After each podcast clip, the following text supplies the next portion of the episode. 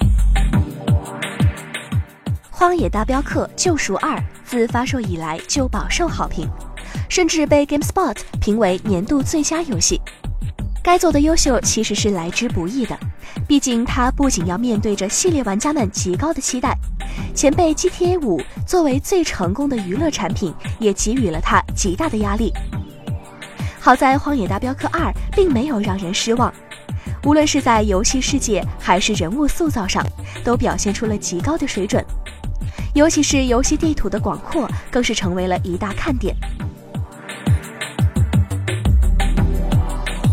不过，即使游戏地图已经十分的开阔，依然会有玩家想要突破地图限制，探索游戏本身的未知区域。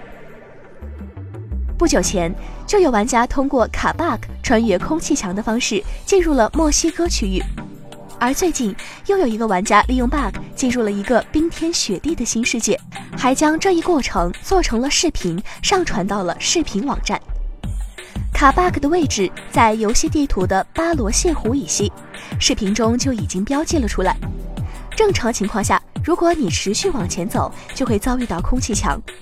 所以这时就需要操控亚瑟在此地安营，睡上一觉之后离开营地，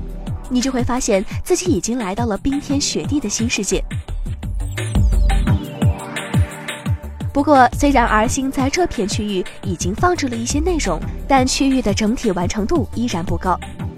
所以，小编推测，该地域与之前靠 bug 卡进去的墨西哥地图情况一样，将被 R 星作为 DLC 开放。当然，不排除其他情况的出现。对于这片区域的具体用途，还得等到 R 星来为我们解答。